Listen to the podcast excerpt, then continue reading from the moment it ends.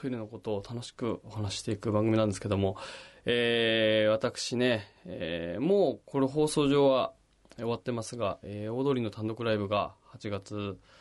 おまけありまして、まあそれに向けていろいろやってたわけですけどもですね、一人あの、土屋隆之くんという、もともと踊りのラジオのハガキ職人だった男が、えー、結構ネタが面白いんで、ちょっとなんか、えー、面白いこと一緒に作れるんじゃないかということで、我々の、えー、単独ライブの制作チームに加わって、一緒にやってたんですけど、まあ、この、今この収録している時点での話をすると、えー、一回ちょっと大阪に帰っちゃったんですね。で、な、どういうことかというと、まあ、むちゃく、めちゃくちゃに面白いんですよ、その土役が書くものというのが。だけど、その彼というのが、えー、小中高と、ずっと一人も友達がいなくて、で、学校にもあんま行かなくて、で、えー、学校行くにしても朝、50問ぐらい大喜利のお題を考えて、で、それの答えを学校終わりまでずっとひたすら考えると。自分でお題を振って自分で大喜利のお題を答えるっていう学生生活。で、誰とも接しなくて。えー、友達もいなくてっていう生活を送って。で、唯一お笑いだけが、え、自分の楽しみで、で、お笑いの DVD とかもめっちゃくちゃ見て、映画とかもずっと見て、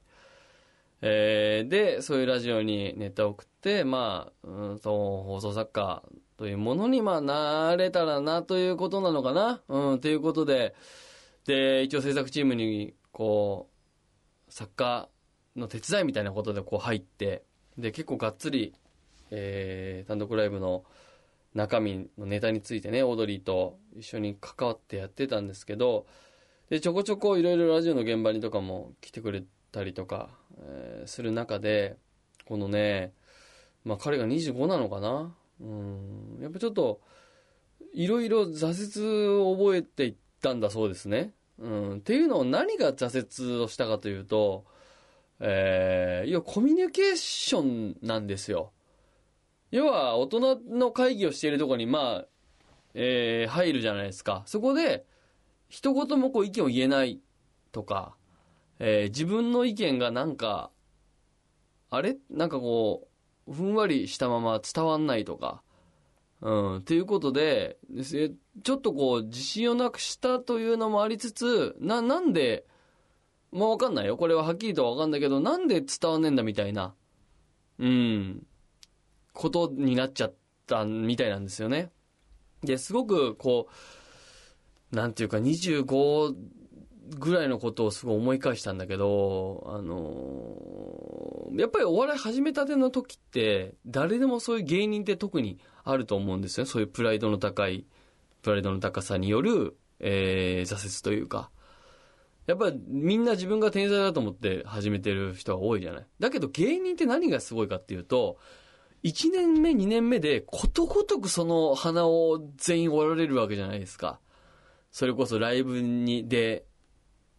お客さん100人の女の子の前で、とんでもない滑り方をするとかさ、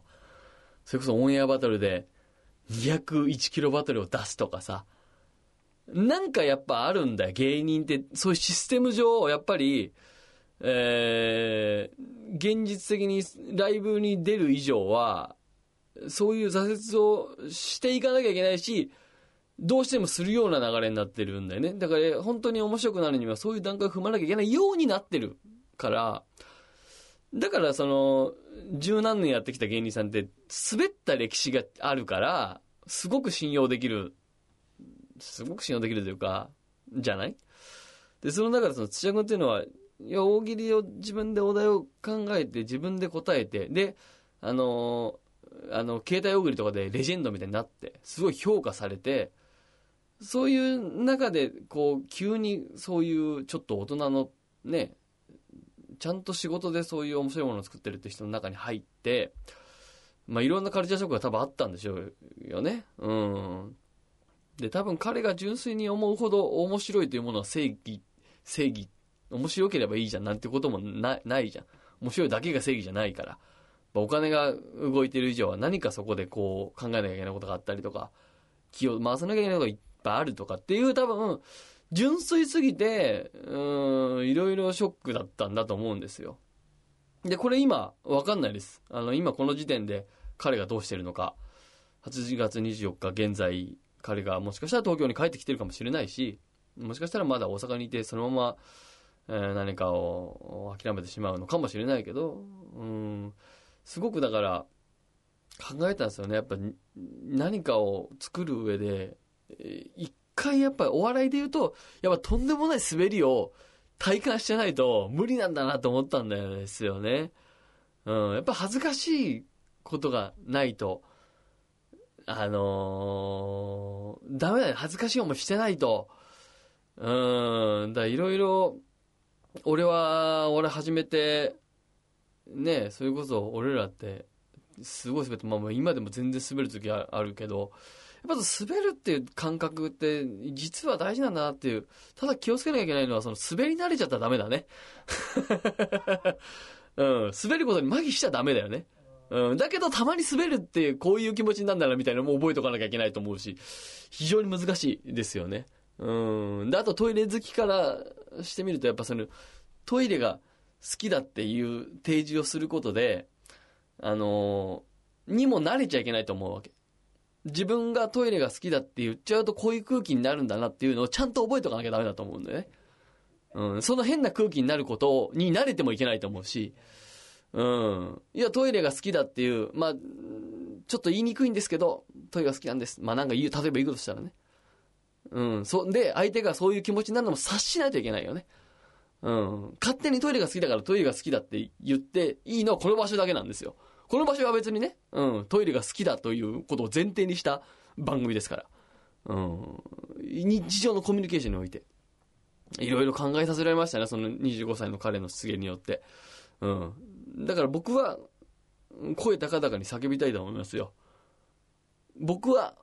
トイレが好きだということをしっかりと提示していいのはこの番組だけなんです。だから僕はこの番組でトイレが好きだと言って、誰がどんなことをね、思って、こいつ滑ってんなと思われてもいいんです、僕は。滑るとかでやってないからねっていうね。ただただ好きなんだからっていうさ。うん、そういう意味でこの番組を本当に大事にしていこうなと思いました。それではタイトルコールいきましょう。佐藤光春、イン休憩室